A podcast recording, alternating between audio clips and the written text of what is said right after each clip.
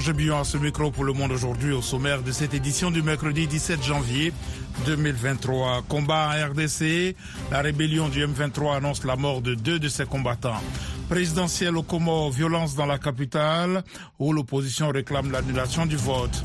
Au Sénégal, le candidat à la présidentielle Karim Ouad renonce à la nationalité française suite à une polémique sur sa double nationalité sa nationalité, je répète, il avait introduit, c'est lui qui parle, euh, une demande de libération de sa nationalité. Maintenant, ça vient d'être fait avec la signature du président euh, Emmanuel Macron.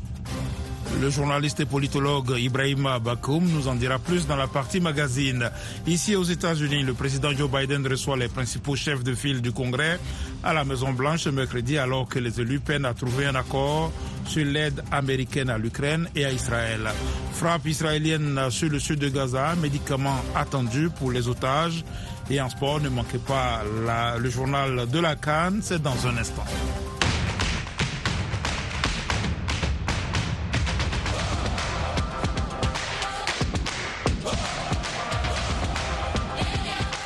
Aujourd'hui, les derniers matchs de la première journée se disputent au stade Laurent Poucou de San Pedro avec le groupe F.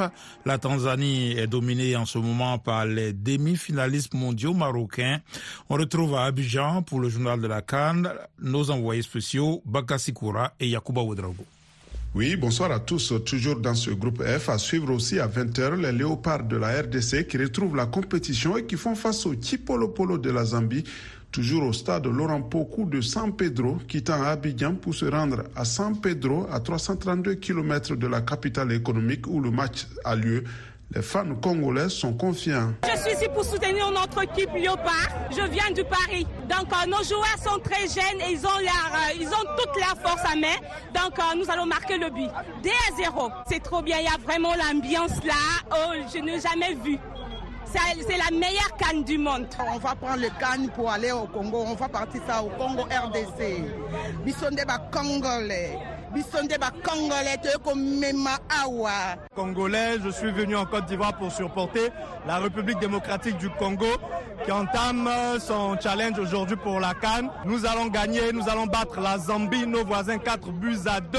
Des supporters congolais au micro d'Alvaro Andrade du service portugais de la VOA.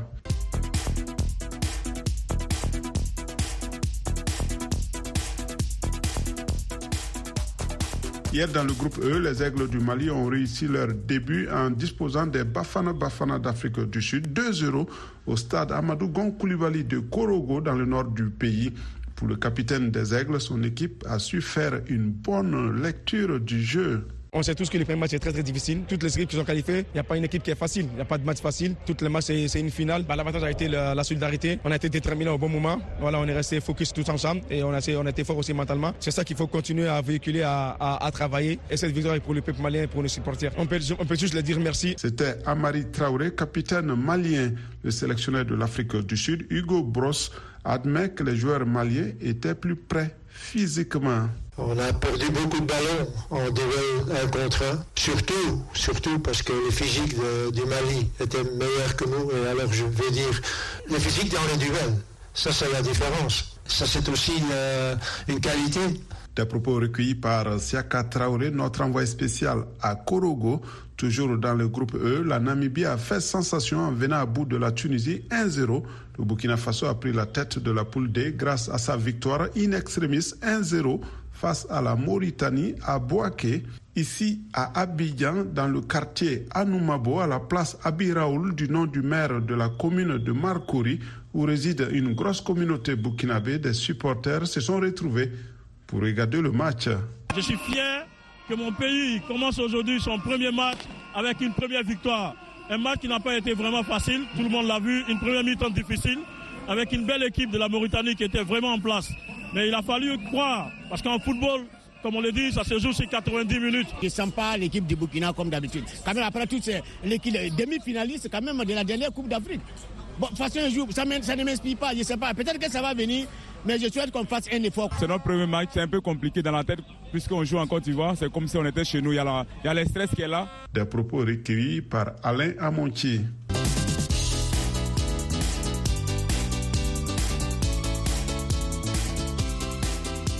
Les matchs de la deuxième journée débutent jeudi dans le groupe A. La Guinée-Bissau et la Guinée équatoriale s'affrontent à 14h temps universel au stade Alassane Ouattara d'Ebimpe. Juste après, à 17h temps universel, la Côte d'Ivoire fait face au Nigeria qui veut se relancer après son match nul d'entrée. Pour le sélectionneur des éléphants, il faut élever les niveaux de jeu. On a un collectif qui doit monter son niveau de jeu par rapport à notre premier match. On est au courant des individualités. On a essayé de travailler comme il faut. On va proposer un match intense au, Nigeria. Jean-Luc Gasset, sélectionneur de la Côte d'Ivoire, en face, son homologue du Nigeria a une idée sur comment aborder cette rencontre. La finition, bien sûr, la concentration pour marquer, la concentration pour prendre la meilleure décision au dernier moment, c'est tout. Je pense que tout le monde a pu voir que notre équipe était bien meilleure que celle de la Guinée équatoriale. Rosé Pesero, sélectionneur du Nigeria, un peu plus tard, au stade Félix Houphouët-Boigny, toujours ici à Abidjan, les pharaons d'Égypte contraints au nul lors du premier match et les Black Stars du Ghana battus croisent les crampons dans une opération relance. Bagassi Koura, Yakuba Oudraogo, Abidjan pour VOA Africa. Bonsoir, Jean-Roger Billon en direct de Washington pour vous présenter le reste de l'actualité en Afrique et dans le monde. En RDC, deux commandants du M23 ont été tués dans les combats qui opposent le groupe rebelle à l'armée dans l'est du pays. Selon des sources locales, la journée de mardi a été marquée par de violents combats dans plusieurs secteurs de Massissi. Davantage avec Alexandre Nolognon. Le M23 promet dans un communiqué de répondre de manière adéquate à cette attaque. Les fronts semblaient plus calmes mercredi, après une journée émaillée de violents combats dans le Massissi selon des sources locales.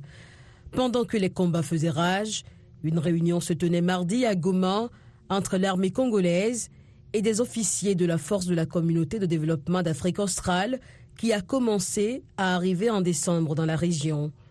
Hier également, trois soldats congolais se sont retrouvés du côté rwandais. L'armée rwandaise a annoncé avoir tué un de ses soldats et arrêté les deux autres. Depuis fin 2021, le mouvement du 23 mars, soutenu par Kigali, d'après les accusations de la RDC, s'est emparé de larges pans du territoire de cette province frontalière du Rwanda. Un casque bleu camerounais a été tué lundi et cinq autres ont été blessés par l'explosion d'une mine, a annoncé l'ONU dans le nord-ouest de la Centrafrique, où des groupes rebelles affrontent régulièrement l'armée et ses alliés mercenaires russes du groupe Wagner.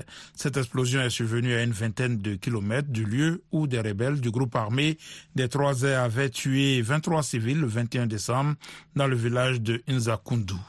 Au Comores, l'opposition réclame l'annulation de la présidentielle et dénonce une fraude grossière.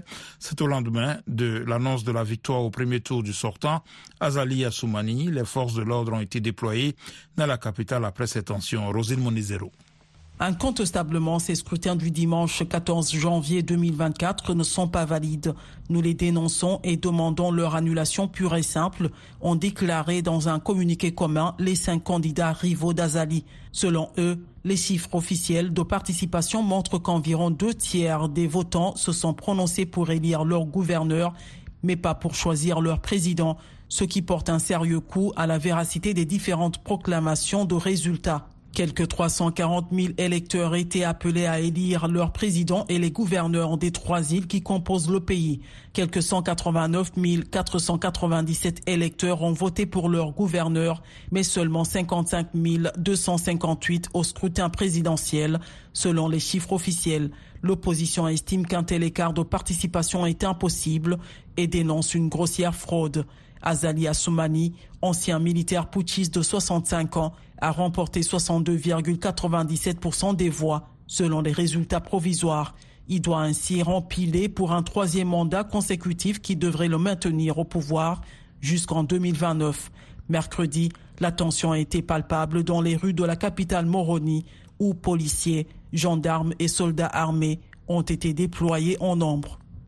Au Kenya, le pasteur Paul Ntenge Mackenzie et 30 co-excusés seront soumis à des expertises psychiatriques avant d'être formellement poursuivis pour leur rôle présumé dans la mort de 429 adeptes d'une secte évangélique dans le sud-est du pays a annoncé ce mercredi un tribunal.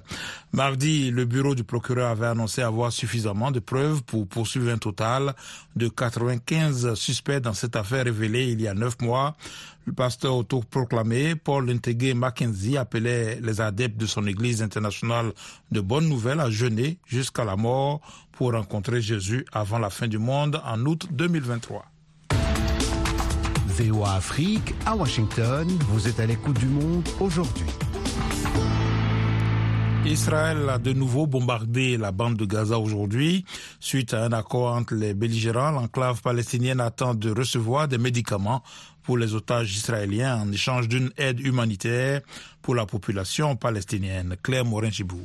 Le Hamas a posé de nouvelles conditions à l'entrée dans Gaza de médicaments, notamment destinés aux otages, indiquant avoir en particulier refusé l'inspection du convoi par les autorités israéliennes.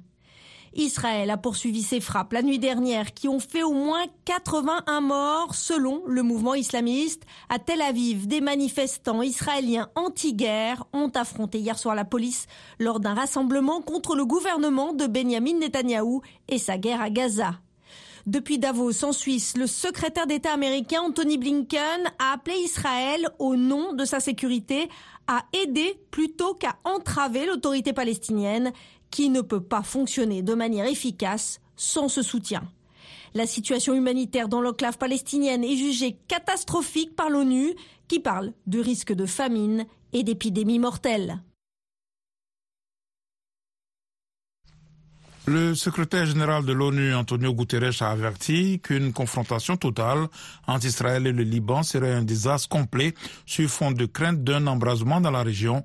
S'adressant au Forum économique mondial dans la station alpine suisse de Davos, Antonio Guterres a réitéré son appel à un cessez-le-feu humanitaire immédiat à Gaza. Les États-Unis ont annoncé ce mercredi désigner à nouveau les rebelles yéménites Houthis soutenus par l'Iran comme étant une entité terroriste après leur attaque de navires marchands en mer Rouge qui font craindre un embrasement régional. Cette sanction deviendra toutefois effective dans 30 jours, le 16 février, a indiqué à des journalistes un haut responsable américain s'exprimant sous couvert d'anonymat pour détailler la mesure destinée à faire pression sur le groupe rebelle. Le président Joe Biden convie ce mercredi les principaux leaders du Congrès à la Maison Blanche pour discuter de l'aide en faveur de l'Ukraine, les négociations centrées sur les financements accordés à l'Ukraine et à Israël, ainsi que des politiques frontalières ont rencontré des désaccords importants la semaine dernière. Eric Manirakiza. Selon la Maison-Blanche, le président de la Chambre des représentants Mike Johnson, le chef démocrate de la Chambre Hakim Jeffries, le chef de la majorité au Sénat Chuck Schumer et le leader républicain au Sénat Mitch McConnell ont été invités en vue de discuter de l'importance cruciale des demandes de financement supplémentaires pour la sécurité nationale. Un groupe bipartisan au Sénat travaille depuis des semaines pour trouver un accord accordant des fonds à l'Ukraine et Israël, incluant une nouvelle politique frontalière pour satisfaire les républicains des deux chambres. Les pourparlers ont ralenti la semaine dernière en raison de désaccords significatifs, malgré une résistance ferme des conservateurs au financement demandé par Biden le conseiller à la sécurité nationale de la Maison-Blanche, Jack Sullivan, se dit confiant quant à un accord sur l'aide à l'Ukraine dans les semaines à venir. Biden, candidat à sa réélection, fait face à des critiques pour sa gestion du flux historique des demandeurs d'asile à la frontière avec le Mexique. Début d'année difficile pour la famille royale britannique. Le roi Charles III va subir la semaine prochaine une intervention pour une hypertrophie bénigne de la prostate, tandis que la princesse Kate a été hospitalisée pour au moins dix jours après une opération abdominale. Les deux informations ont été rendues publiques coup sur coup ce mercredi par les services de la monarchie britannique. Vous écoutez VO Afrique dans un instant, la page magazine de cette session d'information.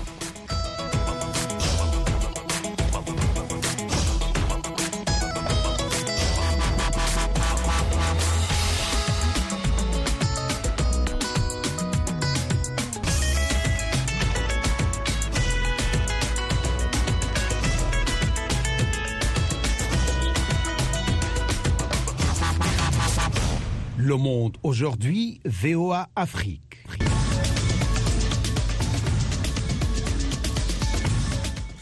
Vous êtes à l'écoute du monde aujourd'hui sur VOA Afrique. Jean-Roger Billon de retour avec vous pour les dossiers du jour. Depuis le 11 janvier 2024, le Burundi a décidé de fermer toutes ses frontières terrestres avec le Rwanda voisin, l'accusant d'abriter et de soutenir les rebelles burundais. Cette mesure a des conséquences directes sur le commerce et les voyages entre la RDC et le Burundi. Notre correspondant Zanem Netizaidi nous en dit plus.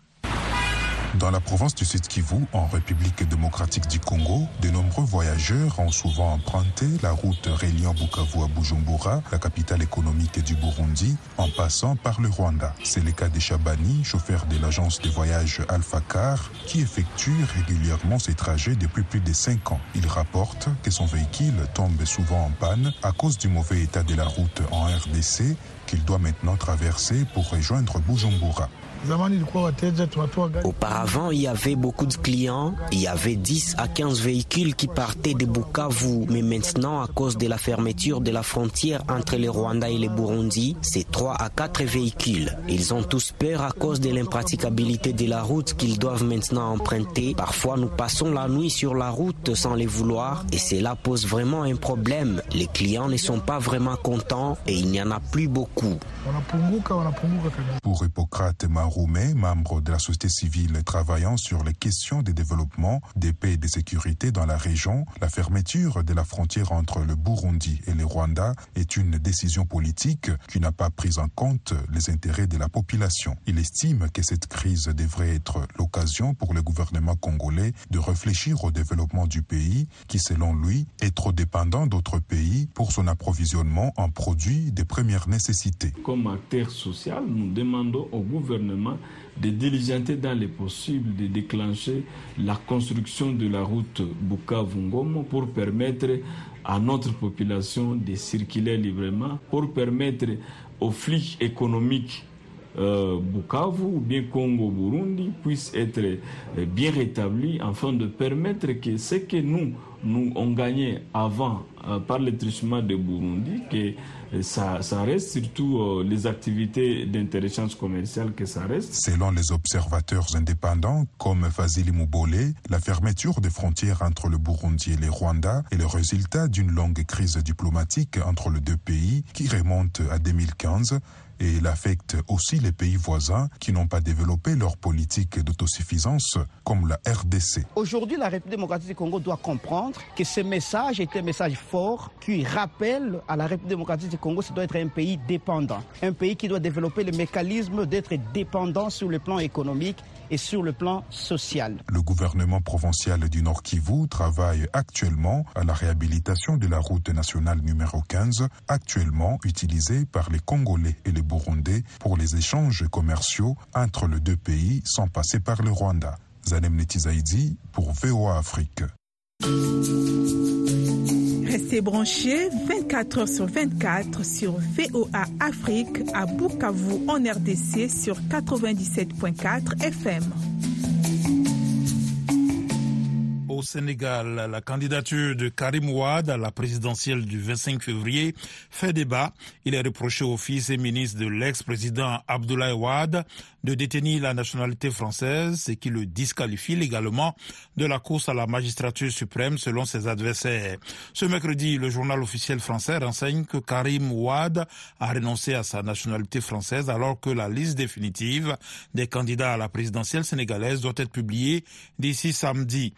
Une analyse, Mohamedou Mfa joint à Dakar le journaliste et politologue Ibrahima Bakoum. Ce débat n'est pas nouveau. Il était déjà là à la veille de la présidentielle de 2019. Il dit lui-même qu'en 2018, il avait déposé une demande de libération de sa nationalité française auprès du Conseil constitutionnel. Alors donc, ça veut dire quoi? Que si on l'a éliminé en 2019, c'était pas pour ça. Récemment, ce qui s'est passé, c'est quoi? C'est que quelqu'un est allé chercher euh, dans les dossiers français. Il a trouvé que Karim était toujours inscrit sur la liste électorale en France. Et lui, il disait qu'il n'avait jamais voté en France et que le document daté de Versailles, il dit lui-même qu'il n'habitait plus Versailles depuis 1992 parce qu'il était entre Londres et Paris. Alors, autrement dit, c'est le fichier qui n'a pas été renouvelé sur les listes. Mais du point de vue de sa nationalité, je répète, il avait introduit, c'est lui qui parle, une demande de libération de sa nationalité. Maintenant, ça vient d'être fait avec la signature du président euh, Emmanuel Macron. Le Conseil constitutionnel, euh, avant même la signature de ce décret-là, avait euh, validé la candidature euh, de Karim Ouad. Il n'y avait pas encore de candidature validée. Son mandataire était venu avec la demande par laquelle il euh, avait saisi les autorités françaises pour renoncer à sa nationalité de ce pays-là. Donc, ce n'était pas nouveau de ce point de vue, mais il fallait une déclaration sur l'honneur. Alors, cette déclaration, donc, il l'a faite. C'est ça qui fait que la première partie, effectivement, lui a été accordée parce qu'il a déclaré sur l'honneur qu'il n'est que sénégalais. Évidemment, s'il peine à trouver la preuve de cela. Évidemment, il serait exclu. Maintenant qu'il a la preuve, la décision française est venue. Dans ce cas, le reste appartient au Conseil constitutionnel. Khalil Mois de lui-même, euh, il n'est pas présent au Sénégal euh, depuis euh, quelques années déjà. Est-ce que cette absence ne peut pas peser sur sa candidature? Oui, on le pense parce que certains vous diront que bon, il ne connaît pas le pays. Évidemment, ses partisans vous donneront le contraire avec des exemples qu'ils voudraient être sur la table. Le, le phénomène de nouveauté va toujours attirer les gens vers lui. Il y a des gens, effectivement, ils vont être plus sur l'émotion, sur le sentimental, plutôt que sur autre chose. Encore qu'au Sénégal, je ne peux pas vous dire que les gens votent sur la base de programme. On aime une personne ou on n'aime pas la personne. De quel poids pèse-t-il réellement aujourd'hui euh, sur la scène politique sénégalaise? Politiquement, je ne peux pas dire qu'il pèse grand-chose, mais il y a un parti qui est avec lui, le parti de son père, le PDS. Le PDS a un électorat plus ou moins fidèle. On a enregistré depuis quelque temps d'anciens ministres, d'anciens leaders euh, de ville qui sont revenus en disant qu'ils reviennent de la maison. Donc, ce point de vue, ce n'est pas son quotient personnel à lui, carrément, qui va fonctionner mais également il y a l'électorat et du PDS, l'électorat de son père, et plus maintenant ce que depuis quelque temps on dit de lui et qui est en train de le positionner comme quelqu'un de résilient malgré ce qui lui arrive, malgré les difficultés, il a tenu bon jusqu'ici. Le journaliste et politologue sénégalais Ibrahima Bakoum. FM 102, c'est VOA Afrique à Dakar au Sénégal, 24 heures sur 24. La Coupe d'Afrique des Nations a débuté samedi dernier à Abidjan, la capitale ivoirienne. Les étalons du Burkina Faso font partie des 24 équipes présentes en terre d'Ebuoni, devenant un facteur de cohésion sociale et de résilience en ces temps difficiles pour le pays des hommes intègres. C'est le constat de Gilles Dasda, un de nos correspondants à Ouagadougou. La longue lutte contre le terrorisme au Burkina est marquée par de nombreuses tensions internes touchant différentes couches sociales du pays. Mais face à toutes ces difficultés, un facteur semble faire l'unanimité. Les étalons, l'équipe nationale de football burkinabé est sur le territoire ivoirien pour disputer la Cannes et sa présence à cette compétition est perçue comme un facteur de résilience et de cohésion sociale. C'est ce qu'on pense dans les rues de Ouagadougou et Germain Yougbaré adhère à cette idée. Ça peut permettre les gens d'oublier ce qui se passe, surtout au Burkina. Nous, on a besoin de ça. C'est pour ça qu'on prie que les étalons arrive en finale et remporte le trophée. Et pour permettre les Burkinabés de, de sourire un peu. Pour Bouraïma Souré, autre habitant de Ouaga, le foot permet de retrouver le sourire par ces temps d'insécurité. Le sport aide au renforcement des liens sociaux. Que ce soit n'importe quelle religion, les ethnies, sur le terrain, on ne cherche pas à savoir c'est de quel bord, c'est de quelle ethnie, ou bien vraiment ça réunit. À cette canne, l'équipe nationale constitue plus que jamais un centre d'intérêt des Burkinabés au vu de la situation que traverse le pays. L'impact des étalons sur la cohésion du pays. Bernabé Cabré, un des célèbres journalistes sportifs du Burkina, l'a senti monter avant le début de cette Coupe d'Afrique. Ça va rassembler euh, encore plus les Burkinabés autour euh, de leur équipe nationale. Ils seront vraiment soudés. Donc le football pour moi, surtout euh, cette Coupe d'Afrique des Nations, est l'occasion pour les Burkinabés d'aller ensemble une fois de plus, de se tenir la main. Le football, c'est ce sport-là qui n'a pas de barrière. Résilience est le nom donné au maillot que les étalons vont arborer lors de cette canne. Derrière l'équipe, des millions de Burkinabés sont mobilisés allant des personnalités de tous bords au Burkinabé lambda, un attachement aux couleurs et à l'équipe nationale qui transcende de nombreux clivages et qui pourrait donner du beau au cœur des Burkinabés.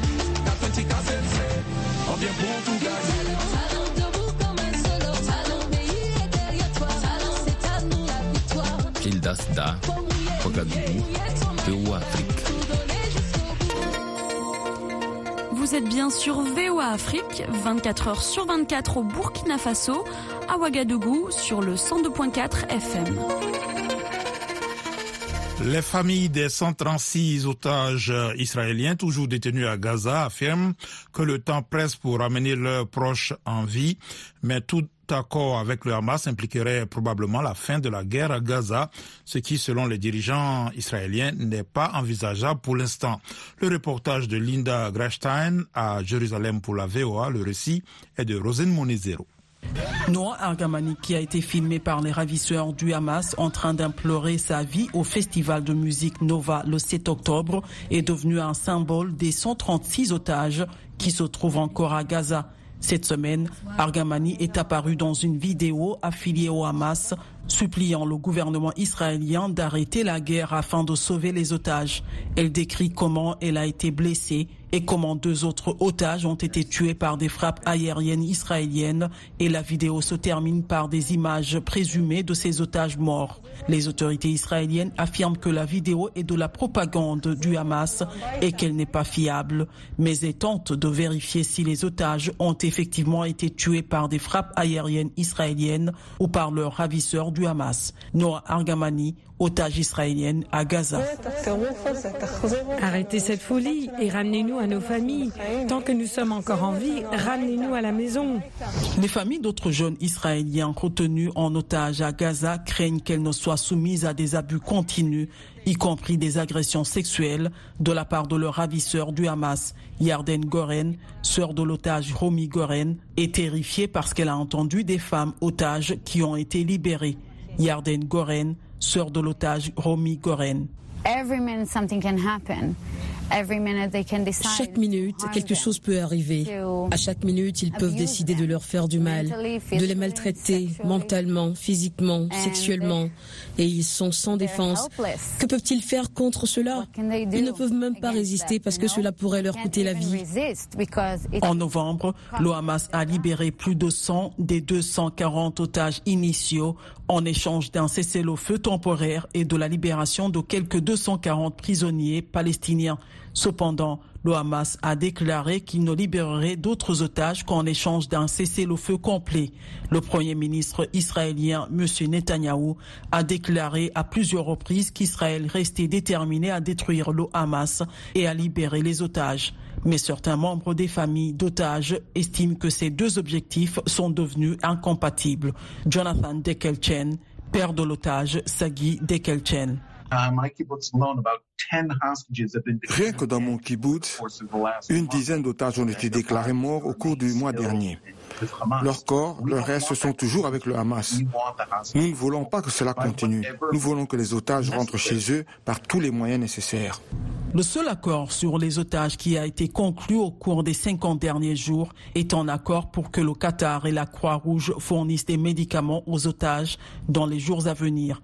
Mais les membres des familles craignent que ce geste ne suffise pas à maintenir leurs proches en vie.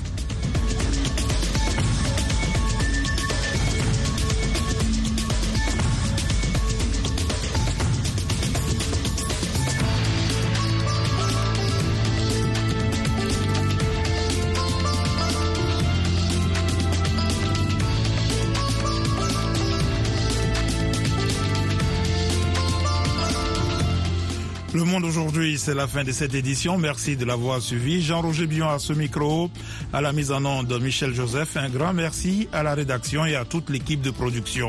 Rendez-vous sur notre site internet voafrique.com et nos pages Facebook, YouTube, la plateforme X et Instagram pour un suivi de l'actualité 24 heures sur 24. Je vous souhaite une excellente soirée à l'écoute de nos programmes.